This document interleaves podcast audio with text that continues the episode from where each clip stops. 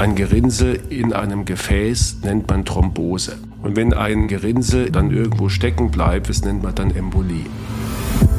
Viele unserer Zuhörerinnen und Zuhörer haben sicherlich sich schon mal die ein oder andere Thrombosespritze selber setzen müssen. Wir müssen einfach nochmal ganz klar sagen, dass mit diesem Medikament Thrombosen und Embolien verhindert werden. Hand aufs Herz. Der rezeptfreie Mediziner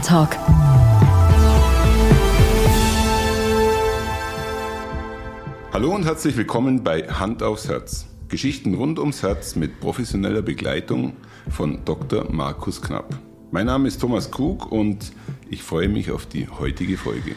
Ja, schönen guten Morgen, Thomas. Hallo. Markus, das hat sich jetzt gerade angefühlt, wie wenn, äh, wie soll ich sagen, a Star Wars Born. Also wir sitzen jetzt hier wieder bei dir im, im Zimmer, ich habe das Studio-Equipment aufgebaut, dann geht die Türe auf und dann kommt der, dann kommt Markus. Ja, das hat sich jetzt so, glaube ich, bei uns so eingespielt, oder? Dass du jetzt hier alles vorbereitest und dann und dann ist mein Auftritt sozusagen. Genau. Gell? Also Vorsicht, ähm, das war Ironie, gell? Das war Ironie von mir. Also ich habe das jetzt eigentlich schon ernst genommen, dass du jetzt hier wirklich deinen Auftritt hast. Aber wir haben ja wie immer, wenn wir uns treffen, wirklich einen gemeinsamen Auftritt. Und das macht ja, ich hoffe, man hört es nur zwischen den Zeilen raus. Ich glaube, wir sind bei der Folge 56, bin mir nicht ganz sicher. Aber den Spaß an der Sache hört man, glaube ich, schon noch raus. Und Markus, wir haben ähm, vor kurzem uns über das Thema äh, Blutverdünnung, Blutgerinnung unterhalten. Und äh, heute machen wir die zweite Folge dazu. Und ich weiß nicht, ob du dich noch daran erinnerst. Ich habe äh, in der ersten Folge habe ich ein bisschen was über Handwerken gesprochen, ja, über Mauern, Verputzen. Und ich Ja. äh, glaube, du fandst den Vergleich ganz gut. Und heute könnten wir uns doch noch auf dieser Mauer eine Ratte vorstellen.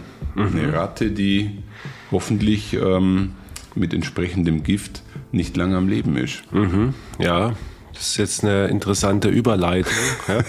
Das ist eine Herausforderung. Mal gucken, ob der Vergleich auch so gut ankommt. Aber Tatsache ist, dass, dass viele Patienten ähm, diesen, ähm, diesen Ausflug in die, in die Bautechnik ja, wirklich äh, sehr gut fanden, weil, weil man sich das einfach nochmal praktisch, praktisch vorstellen konnte. Gell? Mit diesen Ja. Ziegelsteinen und der Mörtel, der das so ein bisschen zusammenhält. Ja.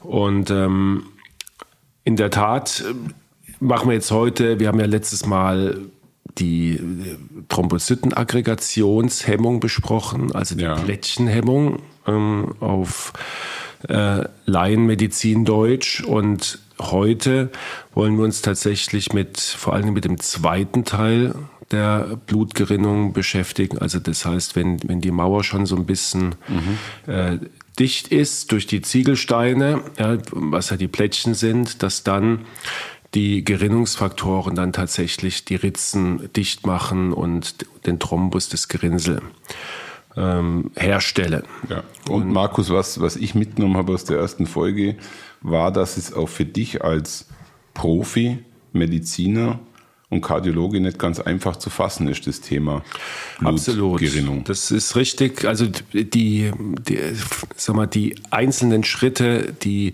sind sehr, sehr komplex und ich bin ganz dankbar, dass du mir vor jetzt diese Aufnahme gesagt hast, wir steigen jetzt hier auch nicht in die Tiefe, dass wir jeden einzelnen Ja. Gerinnungsfaktor besprechen. Da würden wir verrückt werden. Ich nebenbei auch. Ähm, sondern wir, wir behandeln natürlich das Wesentliche, ähm, was für unsere Patienten im Alltag einfach ähm, ganz wichtig ist, um zu begreifen, warum brauche ich denn jetzt zum Beispiel Aspirin, aber noch was anderes dazu. Und ich würde sagen, wir, wir hören einfach mal kurz rein, Ja. lassen uns von Juliane jetzt mal ähm, berichten, wie Blutgerinnung funktioniert. Ist nochmal eine kleine Wiederholung und dann steigen wir ins Thema ein. Einverstanden? Sehr gerne, sehr gerne. Eine der vielen Aufgaben des Blutes ist die Aufrechterhaltung der sogenannten Hämostase, eines Zustandes, in dem sowohl ein ununterbrochener Kreislauf als auch eine effiziente Blutstillung gewährleistet ist. Dieser Gleichgewichtszustand kann in zwei Richtungen gestört werden. Zum einen in Richtung überschießende Gerinnung, das nennt man Thrombose, zum anderen in Richtung übermäßige Blutungsneigung. Die Blutgerinnung läuft in zwei Phasen ab. Phase 1. Vorläufiger Gefäßverschluss. Zunächst ziehen sich die Blutgefäße zusammen. Es bildet sich ein Pfropf aus Blutplättchen, die sich an das verletzte Gewebe anlagern und einen vorläufigen Verschluss des verletzten Gefäßes bewirken. Phase 2 Blutgerinnung. Parallel dazu wird dieser Plättchenpfropf durch Bluteiweiß, dem Fibrin, netzartig verstärkt. Es bildet sich ein sogenanntes Fibringerinnsel. Für diesen Ablauf ist die Einwirkung von Blutgerinnungsfaktoren notwendig. Eine Kettenreaktion führt zu einem festen Wundverschluss. Das störungsfreie Zusammenspiel der Blutgerinnungsfaktoren in der Phase 2 ist dabei von entscheidender Bedeutung. Diese Blutgerinnungsfaktoren sind Eiweiße, die im flüssigen Teil des Blutes, dem Blutplasma, gelöst sind. Durch Medikamente, welche die Bildung der Faktoren verhindern bzw. deren Wirkung antagonisieren, kann die Blutverdünnung gehemmt werden. Markus, ich glaube, ähm, mit der Einführung und teilweise Wiederholung von der Juliane, äh, ich meine, ich habe es immer mehr verstanden auf meine Art und Weise. Mhm. Also irgendwie ist das Ganze ja auch ähm, schon ein bisschen wie ein, wie ein Pendel, was hin und her schwingt und eigentlich entscheidest du mit den Medikamenten, kann man das so sagen, wie stark das Pendel ausschlägt? Ähm, ja, wie intensiv das Ganze abläuft, ja, weil es ist ja wirklich so eine Art Wechselwirkung. Ja, absolut. Das ist, kann man, kann man so sagen. Es ist eine, eine Homöostase, wie wir das nennen. Also es finden permanent in unserem Körper Gerinnungsvorgänge statt. Ja die natürlich nicht gewünscht sind und die der Körper dann wieder durch eine sogenannte Fibrinolyse, das heißt, das Fibrin wird wieder aufgelöst durch körpereigene Stoffe. Mhm. Und das ist ein, ein wechselseitiges Spiel, das permanent bei uns abläuft. Wir merken das natürlich nicht. Aber ja. jedes Gerinnsel, auch jeder Bluterguss, ist auch ja. der, der, Grund, warum, wenn du einen Bluterguss hast unter der Haut oder sonst wo, dass der natürlich nicht ewig dein Leben lang jetzt da bleibt, sondern irgendwann verschwindet der, ja. wird abgebaut. Deswegen nimmt er dann auch unterschiedliche Farben mhm. an, wie du mhm. weißt. Mhm. Ähm, das hängt wieder mit dem Hämoglobin zusammen, ist ein anderes Thema. Aber da ist, wie du schon gesagt hast, ein, ein Kommen und Gehen von Mikrogerinnsel. Und übrigens äh, finde ich das nach wie vor faszinierend, wenn jetzt einer von uns, ich glaube, das ist uns noch nie passiert, ein Pfeilchen geschlagen bekommt, dann sind ja die Färbungen nicht nur an der Stelle, an der man den Schlag verpasst mhm. bekommen hat, sondern man hat ab und zu das Gefühl, dass das sich irgendwie willkürlich verteilt. Ja? Also die, die ähm, Färbungen können überall auftreten. Ja klar, weil der, weil der Bluterguss, also ja. da, wird ein Gefäß verletzt ja. oder, oder Mikrogefäße und dieser, da gibt's dann einen, einen Blutaustritt aus dem Gefäß ins Gewebe. Und je nachdem, wie fest das Gewebe ist, ja. das Bindegewebe, ähm, verteilt sich das natürlich über mehrere Zentimeter und ähm, deswegen äh, ist der und der Abbau ist dann auch unterschiedlich, je nachdem, mhm, mhm, wie viel Blut an welcher Stelle ankommt und deswegen nimmt dieses Pfeilchen dann äh, verschiedene Farben in, an verschiedenen Orten an. Und dass sich das Ganze wieder auflöst, ist schon, also jetzt sage ich mal für mich als Laie gesprochen, nach wie vor eins der vielen Mysterien der, der Medizin. Ja, das macht der Körper selber. Deswegen hast du vielleicht auch schon mal von der Heparinsalbe gehört. Auf Heparin kommen wir gleich zu sprechen. Ja. Äh, schmieren viele auf so Blutergüsse drauf, weil sie denken, damit wird es noch ein bisschen schneller aufgelöst. Aber ehrlich gesagt, helfen tut es nicht viel, kann man sich sparen. Einfach also abwarten. bei uns, also bei uns, äh, du wirst jetzt gleich lachen, bei uns macht man bei Bluterguss ähm, sofort kalten Butter drauf. Ja. Da sind wir wieder im Bereich der, der, der Volksmedizin, die ich wirklich zu schätzen weiß. Wahrscheinlich hilft es. Ich kann mir nicht vorstellen, dass man das dann über Jahrhunderte anwendet, wenn, wenn man nicht die Erfahrung gemacht hat, dass es auch in irgendeiner Art und Weise ja. eine, eine, Hilfe bringt. Genauso wie Annika. Ja. Kügelchen schwören viele drauf, weil, weil dadurch angeblich die, der Erguss und die Schwellung uns äh, sofort zurückgeht. Ja. Also irgendwas wird schon dran sein. Und ich Markus am Schluss, am Schluss, äh, ich glaube, man kann ganz nüchtern sagen, der Glaube versetzt oft Berge. Genau.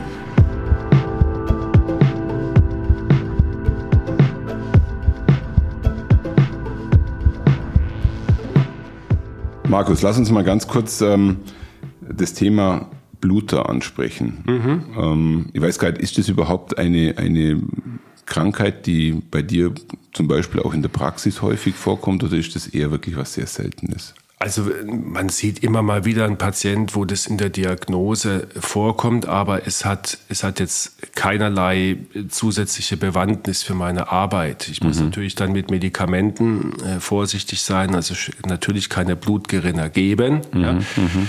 Dem Bluter fehlt ja ähm, in, was den zweiten Teil, was wir eben die Phase 2 der Blutgerinnung anbelangt, fehlen dem Bluter ja Gerinnungsfaktoren. Mhm. Es gibt eine Hämophilie A und Hämophilie B, das brauchen wir jetzt nicht vertiefen, aber jeweils fehlt ein Gerinnungsfaktor genetisch. Das ist eine genetische Erkrankung, die ist äh, rezessiv, das heißt nicht dominant und äh, ist mit einem X-Chromosom verbunden und deswegen kann diese Erkrankung nur von der Mutter die keine Symptome hat, auf den Sohn übertragen werden.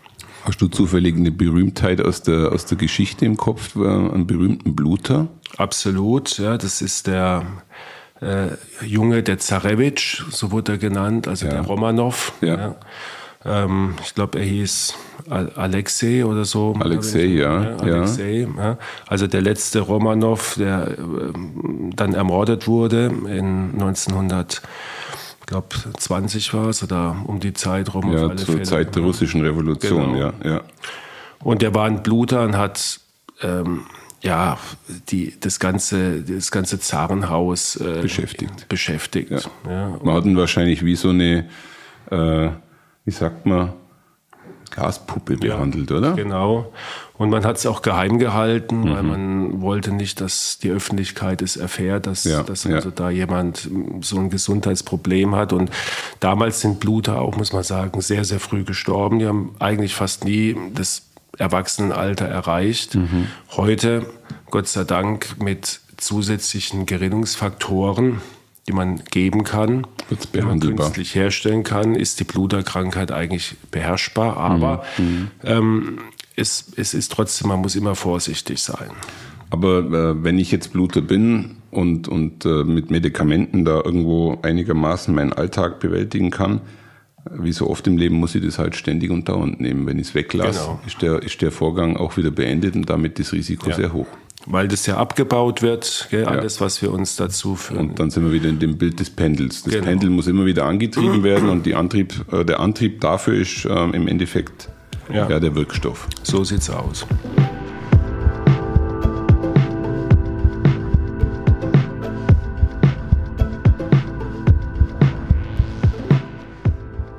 Ja, wollen wir mal vielleicht die verschiedenen Blutgerinner, um jetzt mal wieder auf die Kardiologie zu kommen, ja. ja ähm, dass wir vielleicht einfach auch mal besprechen, warum wir jetzt zusätzlich zum Aspirin mhm. also oder, oder anderen Plättchen, Hämmern, die wir letztes Mal besprochen haben, warum wir jetzt noch Gerinnungshämmer brauchen, die also die Gerinnungsfaktoren, die Phase 2 blockieren. Und das sind vor allen Dingen die Thrombosen, also Gerinnsel in den Gefäßen. Ja, also mhm. ein Gerinnsel in einem Gefäß nennt man Thrombose. Egal, ob das jetzt in den Venen ist. Ähm, wenn in, dem, in der Vene eine Thrombose entsteht, dann kann sich das Gerinnsel lösen, mhm. kann in die Lunge rutschen und eine Lungenembolie verursachen.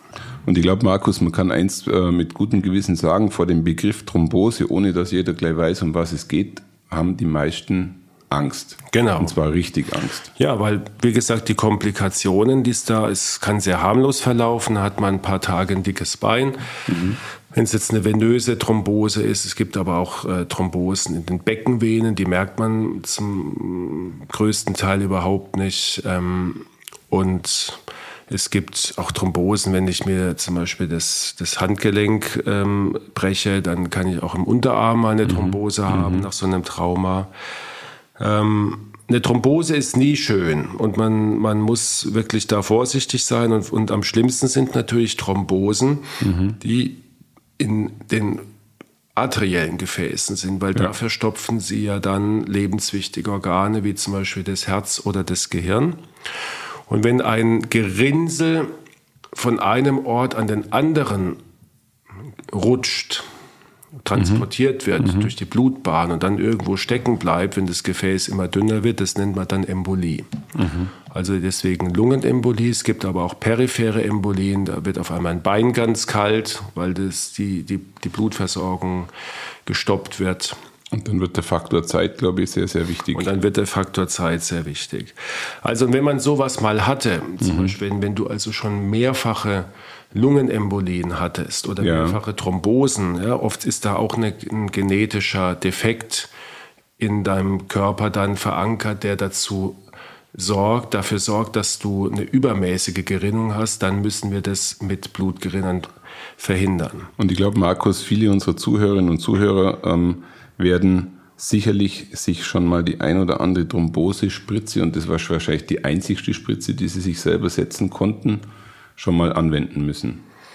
Genau, das. Ähm, also sprich ins Bauchfett oder wo auch immer die genau. reingespritzt wird. Das ist dann dafür, da, da kommen, wir, kommen wir gleich dazu. Ich würde noch gerne ergänzen, dass wir beim Thema also die häufigste Anwendung für Gerinnungshemmer ist tatsächlich das Vorhofflimmern, weil du erinnerst dich, dass beim mhm. Vorhofflimmern der Vorhof nicht richtig arbeitet, er mhm. flimmert, die mhm. Muskulatur flimmert, dadurch wird das Blut nicht richtig bewegt und kann dann in Blindsäcken, die wir auch im Herzohr haben, also praktisch so, ein, so eine Sackgasse. Mhm. Ja. Da sammelt sich gerne Blut an, ähm, wird nicht bewegt und dann äh, die Sedimente, die da drin sind und die äh, Blut möchte bewegt sein mhm. und wenn das nicht der Fall ist, dann wird die, Aktiv äh, die Gerinnung aktiviert und dann setzt sich das wie so ein Sediment ab mhm. und gibt ein ein Thrombus, den man auch sehen kann zum Teil im, im Ultraschall. Ja, ja.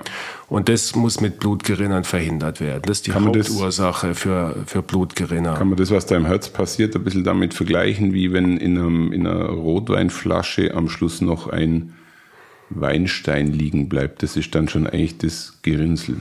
Genau. Ja. ja.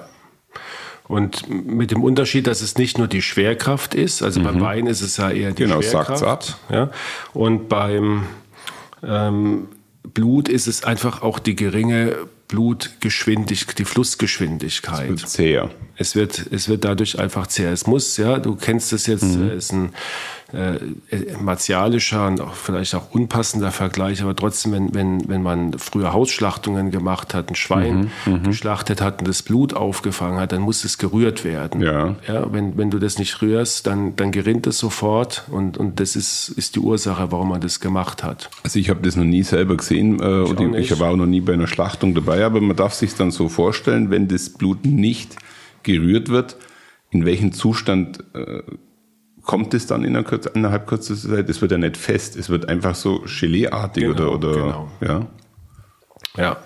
Ich weiß nicht, wie lange das geht, aber, aber das dauert, glaube ich, nur ein paar Minuten. Ja. Und, dann, und dann ist das, ja, deswegen muss man es eben. Und im Körper auch, Blut muss permanent bewegt werden, ja. sonst gerinnt es. Okay.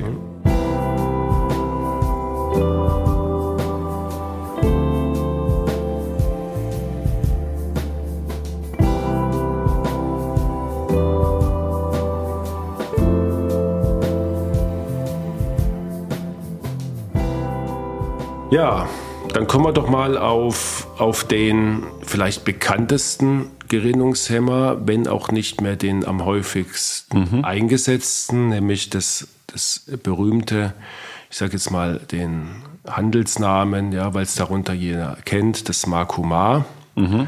Ähm, auch als Rattengift äh, verschrien und äh, eines von den Medikamenten, die eine ganz schlechte Presse hat, also spielt in einer Liga, was das anbelangt, mit den Cholesterinsenkern, mit den Statinen. Kann es eigentlich sein, Markus, dass in deinem Job äh, die meisten Medikamente wiederzufinden sind, die einen schlechten Ruf haben? Ja, aber komischerweise beim, beim Aspirin, ja. äh, um auch da jetzt den Handelsnamen zu verwenden, ich hoffe, wir kriegen keine Schwierigkeiten. Ähm, aber einfach, wir sagen das deswegen, weil damit unsere Zuhörerinnen und Zuhörer mit was anfangen können. Ja, ja.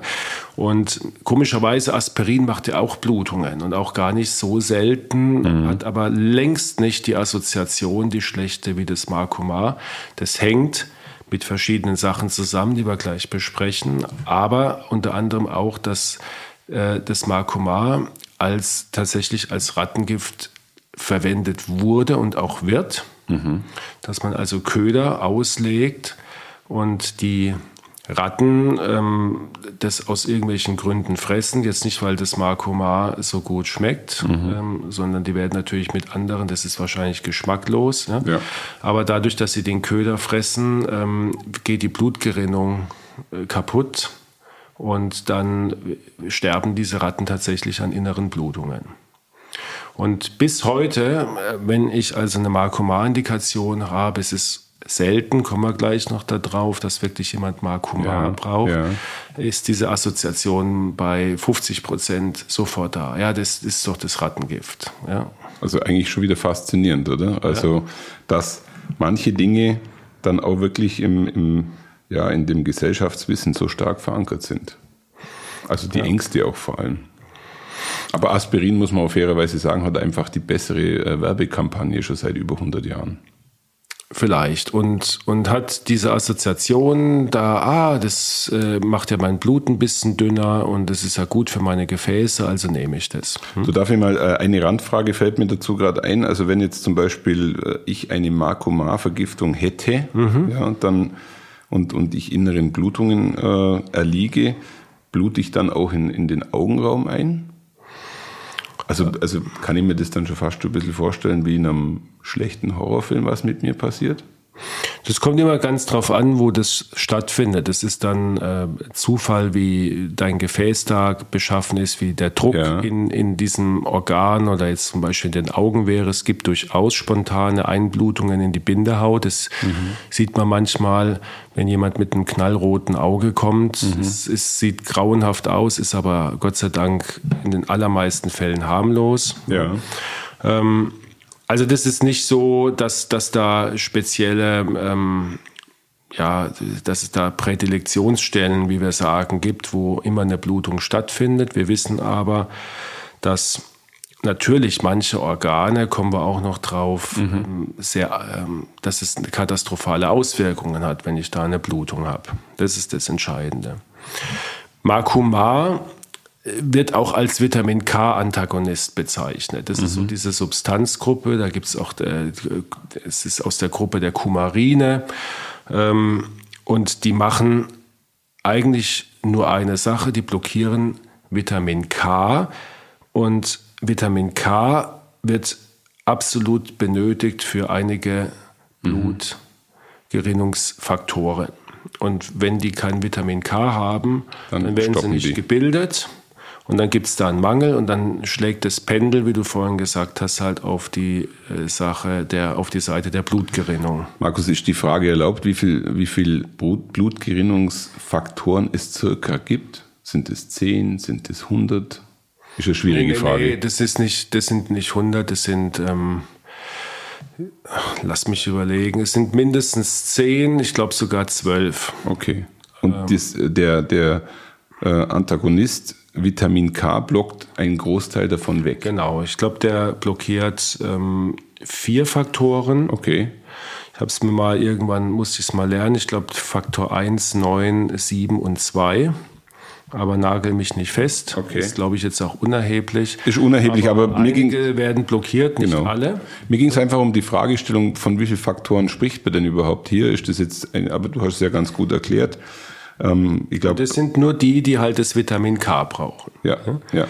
Und jetzt, wenn wir wissen, was, was da ja. passiert, können wir auch gleich ähm, auf die Nachteile, auf die Vorteile von diesem Medikament eingehen. Weil wenn ich ein Vitamin blockiere, das ich ja täglich auch in der Nahrung aufnehme, mhm.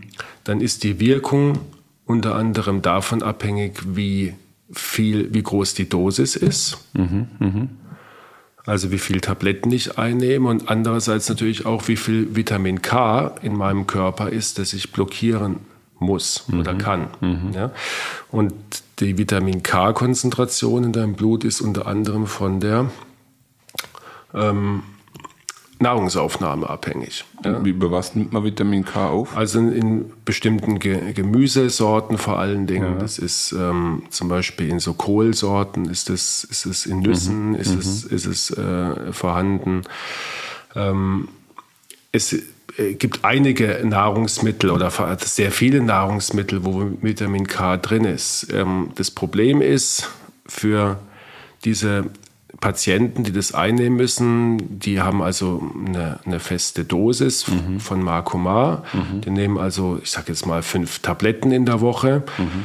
Essen immer mehr oder weniger das Gleiche. Jetzt gehen die in den Urlaub, wo sich die, die Kost auf einmal total ändert. Ja, und es gibt jeden Tag, ich übertreibe mal, Brokkoli, Auflauf mhm. und, und noch äh, Bananen en masse hinterher oder sowas. Das heißt, sie nehmen sehr viel Vitamin K auf. Ja? Und dann reicht jetzt auf einmal die Dosis nicht mehr aus. Mhm. Und dann passiert. Ähm und dann steigt, also dann ist die Dosis zu schwach, um, mhm. um die Gerinnung so zu block blockieren, wie der Patient es braucht. Mhm. Und ähm, dann kann es Probleme geben. Was mir gerade auffällt, ist, dass äh, Vitamin K ist ja jetzt nicht unbedingt so ein Popstar unter den Vitaminen. Also Vitamin D und, mhm. und C und äh, all diese Dinge, die sind ja äh, weit unbekannt. Aber ich habe jetzt zum Beispiel noch nie was von Vitamin K in dem ja. Sinne gehört. Nee, das weiß man auch in der Regel nicht. Ja, ähm, ja. Dass das, aber für die, für die Blutgerinnung hast du jetzt gelernt, essentiell. Und du musst noch was über Marcomar wissen. Dieses Medikament hat eine sehr, sehr lange Halbwertszeit. Okay. Halbwertszeit heißt immer beim Medikament, ähm, wenn ich sage, es hat 24 Stunden Halbwertszeit, ist nach 24 Stunden die Hälfte vom Medikament aus dem Körper eliminiert. Mhm. Also nicht das Gesamte, sondern die Hälfte. Mhm. Ja? Und nach 48 Stunden nochmal die Hälfte von dem, was mhm. drin war. Mhm. Ja? Und Medikamente mit langer Halbwertszeit, Marcoma hat eine sehr lange Halbwertszeit, brauche ich natürlich viel, viel länger, bis dann auch so eine Wirkung ähm, an nachlässt wieder. Nachlässt und, und auch beginnt. Ja, ja. Es muss ja erstmal das Vitamin K blockiert werden, ja. dann muss das Vitamin K ähm, äh, bei, den, bei der Gerinnungsfaktorbildung nicht vorhanden sein und die entsprechend verlangsamen. Das sind ja noch Gerinnungsfaktoren da, die sind ja nicht alle auf einmal weg. Ja? Mhm. Und deswegen dauert es in der Regel, und das ist einer der Nachteile, etwa drei bis vier Tage, manchmal auch eine Woche, bis das Medikament so wirkt, wie wir es haben wollen. Was und, wahrscheinlich für Patienten äh, teilweise auch zu Irritationen führt. Genau, die müssen das kontrollieren und müssen auch am Anfang sehr viel äh, Tabletten schlucken. Also mhm. ich fange zum Beispiel immer dann mit, mit mindestens drei mhm. Tabletten an pro Tag, ja, was für viele Patienten dann wieder gleich, um Gottes Willen, was, was muss ich denn da machen? Drei, drei Gerinnungshemmer auf einmal, gell, um Gottes Willen, was passiert da? Und wenn ich die Wirkung weghaben möchte, ja. dann dauert es in der Regel auch mindestens drei, vier Tage, bis ich wieder eine einigermaßen normale Blutgerinnung habe. Okay. Und das ist ein großer Nachteil vom Marcumar. Ähm, auch hat man gesagt, dass ich auf meine Ernährung Acht geben muss. Ich kann also oder sollte nicht jetzt an einem Tag nur Spinat essen, ja. wo auch sehr viel Vitamin K drin ist. Und am nächsten Tag esse ich dann äh, überhaupt kein Gemüse mehr, sondern esse nur Kartoffeln ja, oder, oder esse nur äh, Fleisch oder Käse. Also man sollte sich ausgewogen ernähren, dass, dass die Wirkung eigentlich vom Medikament immer gleich bleibt. Aber ich glaube, Markus, äh, Marcomar ist jetzt nicht äh, das, das Massenmedikament bei dir in der Praxis. Ich glaube, äh, wahrscheinlich, ihr könnt mir vorstellen, wird es eher dann der Wirkstoff sein, der in äh, Thrombosespritze drin ist, oder? Nee. Ähm, Auch nicht? Es ist was, was ganz Neues. Ähm, es ist aber also es war lange Jahrzehnte das, das einzige Präparat für Blutgerinnungshemmung. Ja, der Marcumar. Das Marcumar, genau. Und ist es jetzt abgelöst worden, da kommen wir später noch drauf, ähm, weil es eben doch einige Nachteile hatte. Mhm, ja. Mhm. Wir müssen auch noch besprechen, dass Patienten, die das einnehmen, regelmäßig ihr Blut kontrollieren lassen müssen, um auszuschließen, dass die Dosis zu gering oder zu hoch ist. Was heißt regelmäßig? Wie oft müssen die ein Blutbild machen lassen? Also am Anfang muss man das sicherlich wöchentlich oder zweiwöchentlich machen. Und wenn dann, wenn jemand jahrelang Markoman nimmt, dann kennt er seinen Körper und wenn er sich äh, ausgewogen ernährt, dann machen das jetzt die meisten Patienten einmal im Monat. Ähm, es gibt auch Möglichkeiten, das selber zu messen, wird aber von den Krankenkassen nur bei bestimmten Indikationen Ja. übernommen, weil das sehr teuer ist. Also muss man in der Regel einmal im Monat, ja, bei manchen reicht auch dann einmal im Quartal, weil die sagen, ich habe seit Jahren die gleichen Werte, ist immer das, dasselbe. Dann ähm, äh, reicht es auch einmal im Quartal. Aber sobald was anderes dazukommt, was die Patienten ja auch oft nicht wissen, haben- kriegen zum Beispiel eine, eine Leberschwäche, das merkt man nicht sofort. Oder sie nehmen an Gewicht ab. Oder sie nehmen an Gewicht zu. Oder sie werden auf einmal Vegetarier. Und, und äh, wissen nicht, dass das wirklich direkte Auswirkungen auf die Wirkung des Medikaments hat. Und deswegen der Appell hier, ähm, die, mit, mit Marcumar als Dosierung, als Medikament, das ist, wenn man es wirklich richtig anwendet und auch kontrolliert, ist es sehr sicher. Ja. Aber es gehört da schon eine, eine gehörige Disziplin dazu. Mehr wie bei jedem anderen Medikament, das wir in der Kardiologie verordnen.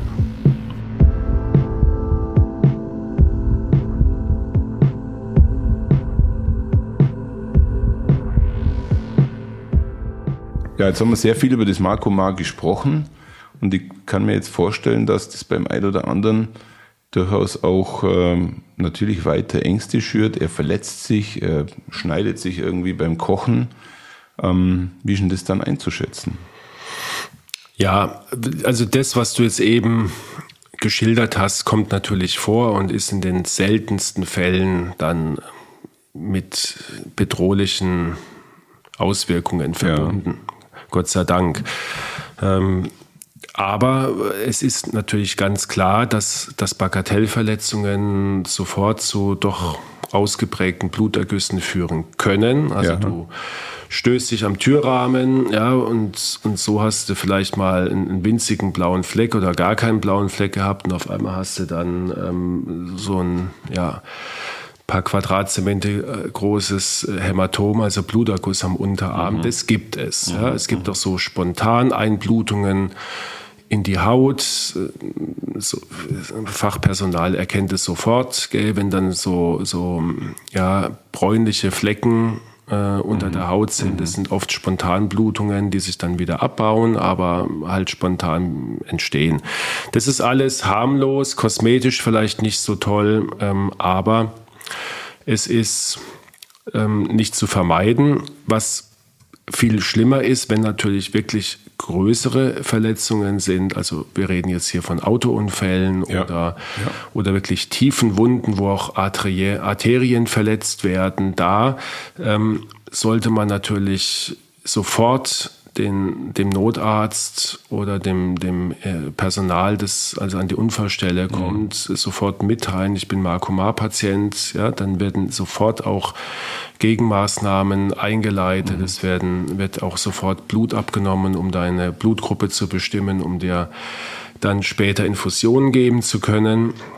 Markus, ich glaube, das Gegenmittel muss ja dann logischerweise äh, Vitamin K sein, oder? Genau, ja, exakt so ist es. Nur das Problem ist, dass auch da wieder es dauert, ähm, bis Okay. das Vitamin K aufgenommen ist, ähm, bis es verstoffwechselt ist, dass daraus Gerinnungsfaktoren gebildet werden. Das Ja. dauert zu lange. Ich kann mit Vitamin K, das ist das Positive daran am Markomar, ich kann das antagonisieren. Aber es dauert zu lange im Notfall. Im Notfall muss ich was anderes machen. Da muss ich dann tatsächlich Gerinnungsfaktoren oder Plasmakonzentrate infundieren. Auch das dauert natürlich, bis das erstmal da ist, bis es bestellt ist, angefordert ist, angehängt ist. Ja. Da, das würde, würde zu lange dauern, wenn du eine, eine spritzende arterielle Blutung hast, wo du in, in der Minute ähm, 200, 300 Milliliter Blut verlierst. Aber auf diesen Fall ist ein Notarzt äh, technisch eingestellt. Also wenn er, wenn er jetzt an einen Unfall kommt, an einen schweren Autounfall hinkommt und es passiert genau der Fall, dass ein Markomar-Patient äh, dort verletzt wurde, dann sind die im Krankenwagen, sprich der Notarzt und sein Team, auf sowas vorbereitet. Die sind, der Notarzt wird in erster Linie, und mehr kann er im, im, draußen im Notarztwagen, das sind keine Plasmakonzentrate. Ja. Und wie gesagt, ähm, er, er, kann dann Vitamin K spritzen, aber das in der Regel wird er seine Zeit und Aufmerksamkeit anderen Sachen widmen. Erstmal nämlich das Entscheidende, dass die Blutung komprimiert wird. Ja. ja. das ist das A und O. Also wenn, die, wenn du jetzt eine spritzende Blutung am, am Bein hast, dann wird er einen Verband anlegen, ähm, der die komplette äh, Blutversorgung abstellt. Ja, ja, ja. ja. Es, es gibt Blut Orte, du hast ganz am Anfang jetzt der Folge hast du haben wir es davon gehabt, wo, wo, wo blutet man denn? Wie gesagt, genau. überall ist es möglich, aber es gibt halt zwei, drei Stellen im Körper, die sind sehr unschön und ähm, in Anführungsstrichen ungeeignet für Blutungen. Das ist zum einen das Gehirn. Mhm. Und äh, zum anderen ist es der Magen-Darm-Trakt und auch die Blase, wobei die Blase eher selten mal spontan blutet, aber auch äh, mhm. wenn, dann, ähm, dann ist es auch sehr, kann sehr lebensbedrohlich werden. Warum? Was haben die alle gemeinsam? Ich kann das nicht komprimieren. komprimieren. Mhm. mhm. Im Gehirn wird das irgendwann komprimiert, weil ja kein Platz ist. Ähm, das Gehirn komprimiert sich dann die Blutung selber, weil es gegen die Schädeldecke äh, gepresst wird. Mhm. Dummerweise steigt dann der Druck im Gehirn an und führt dann, wenn es nicht behandelt wird, zum Tod, ja. Ja, zum Hirntod. Eine ganz, ganz üble Komplikation. Ähm, bei Markumar etwas häufiger wie bei den neuen oralen Antikoagulantien, die wir das nächste Mal besprechen. Ein, einer der Gründe neben der Praktikabilität, dass man äh, sich nach neuen Medikamenten umgesehen und geforscht hat. Mhm. Und die Magen-Darm-Trakt ist halt, wo, wo, willst du da komprimieren? Ja? Der, Chance, ja. der, Patient merkt es in der Regel gar nicht. Auf einmal äh, hat er einen, einen, wahnsinnigen, entweder er erbricht Blut mhm. oder er hat ähm, schon Kaffeesatzerbrechen, nennen wir das, wenn das Blut im Magen gerinnt mhm. durch die Magensäure oder aus dem After äh, kommt Blut in, in Massen. Und da kann man natürlich auch jetzt schwer komprimieren. Wo willst du da draufdrücken? Ja, ja? Ja, ja. Das heißt, äh, da ist dann die Therapie der Wahl, sofort eine, eine Notfallendoskopie durchzuführen, gucken, wo kommen die Blutungen her und die dann mit verschiedenen Medikamenten zu unterspritzen. Aber äh, wir sprechen hier schon gerade von den, von den maximalen Notfällen. Also das wir ist sprechen, die, mehr genau. Eskalation geht fast nicht mehr genau. im Körper. Wir sprechen von, und das ist, äh, kommt in etwa so äh, bei zwei bis drei Prozent im Jahr kommt es vor. Also ja. es ist Gott sei Dank sehr selten, aber es wäre jetzt auch wieder gelogen, wenn man sagen würde, man sieht es nicht im Krankenhaus. Es ist eine Komplikation. Meistens ähm, ist es tatsächlich ein Einnahmefehler gewesen. Das heißt, der Patient hat eine zu hohe Dosis mhm. eingenommen. Mhm. Ja. Das heißt nicht, dass er fälschlich die Tabletten eingenommen hat, aber vielleicht hat er sich anders ernährt, hat, wie gesagt, Gewicht abgenommen, hat eine andere Erkrankung noch dazu bekommen und hat nicht gemerkt, dass sein Gerinnungswert permanent ich glaube, das ist das größte Problem, Markus, dass, es, dass das Tückische an dem Ganzen ist, dass, dass diese Pendelwirkung spürt der Patient ja nicht. Er weiß ja nicht gerade, ob sein Pendel äh, im Positiven oder im Negativen genau. ausschlägt. Genau. Und dann kommt der Unfall und äh, dann kommt die Reaktion. Genau. Und ich glaube, das ist das große Problem an diesem, an diesem Themenkomplex. Ja. Aber wir sollten auch nicht jetzt zu sehr den Eindruck vermitteln, dass es hier nur um, um Blutungen und Nebenwirkungen geht, sondern wir müssen einfach nochmal ganz klar sagen, dass mit diesem Medikament Thrombosen ja verhindert ähm, werden. Verhindert und Embolien verhindert werden. Ja, und ja. Äh, wenn du jetzt ähm, dich, dich muss ja die, die Frage öfters mit Patienten erörtern, wollen sie eine Blutverdünnung einnehmen und mhm. die die Gefahr, dass du einen Schlaganfall bekommst, der dein Leben entweder beendet oder, oder nachhaltig beeinträchtigt, ist ja viel, viel höher, also um den mhm. Faktor fünf oder sechs mindestens höher als die Gefahr einer Blutung. Ja. Und deswegen ist, ist aus medizinischer Sicht und aus keinem anderen Grund geben wir Medikamente, weil wir unterm Strich dem Patienten natürlich helfen möchten. ähm, ist der Patient, der einen Blutverdünner braucht, natürlich deutlich, ähm, da fährt er mit deutlich besser, wie wenn er ihn weglässt aus Angst vor einer Blutung. Und ich glaube, an der Stelle, Markus, können wir wirklich äh, einen Cut ziehen heute. Wir haben sehr viel über Marco Ma heute gesprochen und ich glaube, wir werden in der nächsten Folge einfach noch die weiteren äh, Medikamente, mhm. die zur Wahl stehen, auch in dem Detail besprechen, weil ich glaube, wir haben jetzt tatsächlich 20 Minuten über ja. Marco Ma gesprochen und ähm, vielleicht kannst du ja nochmal zum Abschluss unsere Zuhörerinnen und Zuhörer etwas beruhigen. Du hast es ja gerade schon versucht, warum man überhaupt die Medikamente gibt. Aber ich glaube, wir haben jetzt sehr, sehr intensiv auch über, über extreme Situationen mhm. gesprochen. Vielleicht sollte man den Schluss der Folge dazu nutzen, ähm, wenn Ängste entstanden sind, vielleicht die sogar auch wieder genau. abzubauen. Also Marcomar ist ein äh, Medikament, das heutzutage auch von mir nur noch in Ausnahmefällen verordnet wird. Ähm, obligat ist es zum Beispiel bei Patienten, die künstliche Herzklappen haben. Ja. Ähm, hatten wir schon mal so ganz angedeutet beim, bei unserer Folge Aortenstenose. Also die, die wirklich eine künstliche Prothese brauchen mit, mit Metall, mhm. äh, die brauchen tatsächlich Marcomar. Da gibt es keine Alternative. Ansonsten äh, nimmt die Anzahl von Patienten mit Marcomar immer ab. Es ist ein sehr altes Medikament, das wir aus von jahrzehntelanger Erfahrung gut kennen. Mhm. Wir wissen, wie wir es dosieren müssen. Ähm, es wird in der Regel ohne Nebenwirkungen vertragen. Die Hauptnebenwirkung ist die unerwünschte Blutung, mhm. die aber im Vergleich zum Nutzen des Medikaments Kein extrem selten ist. Ja. Und, und deswegen gibt es eine klare Indikation, das Medikament zu nehmen. Es erfordert etwas Disziplin, sein Blut zu kontrollieren, in der Ernährung, wie wir besprochen haben. Und natürlich auch in der Einnahme der Tablette. Mhm. Ja. Ähm, man kann nicht sagen, ich nehme das mal heute ein und morgen vergesse ich es und übermorgen auch und dann nehme ich aber wieder drei. Da, da gibt es nur ein Chaos. Mhm. Machen aber die wenigsten. Und dann ist, ist das Marcomar ähm, wirklich ein, ein, ein tolles Medikament, das sehr, sehr viele Leben rettet. Aber es ist mit Sicherheit ein Medikament, das immer, immer weniger verordnet werden wird. Und in, in ein paar Jahren bin ich mir sicher, kaum noch bis auf ein paar Nischenindikationen auf dem Markt sein wird. Und Markus, warum das so sein wird, werden wir in der nächsten Folge dann noch erläutern weil dort werden dann die Medikamente zur Sprache kommen, die momentan sich neu entwickeln oder die in den letzten Jahren einfach ähm, für euch ja, auf den Markt gekommen ja. sind. Ja. Herzlichen Dank, Markus. Die äh, Folge war, äh, muss ich jetzt ehrlich sagen, unerwarteterweise länger wie geplant und äh, mir war auch nicht klar, dass man über Marco mal wirklich so lange reden kann, aber du mir ist es jetzt ja bewusst. Wieder mal was Anstrengendes haben. Ja. Und es war anstrengend. es war anstrengend, kann ich dir absolut bestätigen. Dann erhol dich gut. Ja. Bis Vielen Dank. Bis zum nächsten Mal, bis zur nächsten Folge. Und ähm, ich glaube, alle, die mit dem Thema beschäftigt sind, sollten sich, jetzt machen wir einfach mal Werbung, sollten sich die nächste Folge tatsächlich auch nochmal anhören. Ja.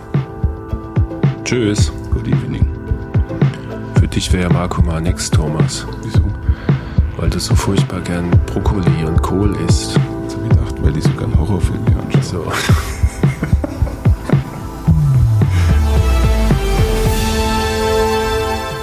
Schauen Sie mal bei uns vorbei unter www.handaufsherz-podcast.de und bleiben Sie immer über uns auf dem Laufenden auf unserem Instagram-Account. Hand aufs Herz, Ihr rezeptfreier Mediziner-Talk rund ums Thema Herzgesundheit.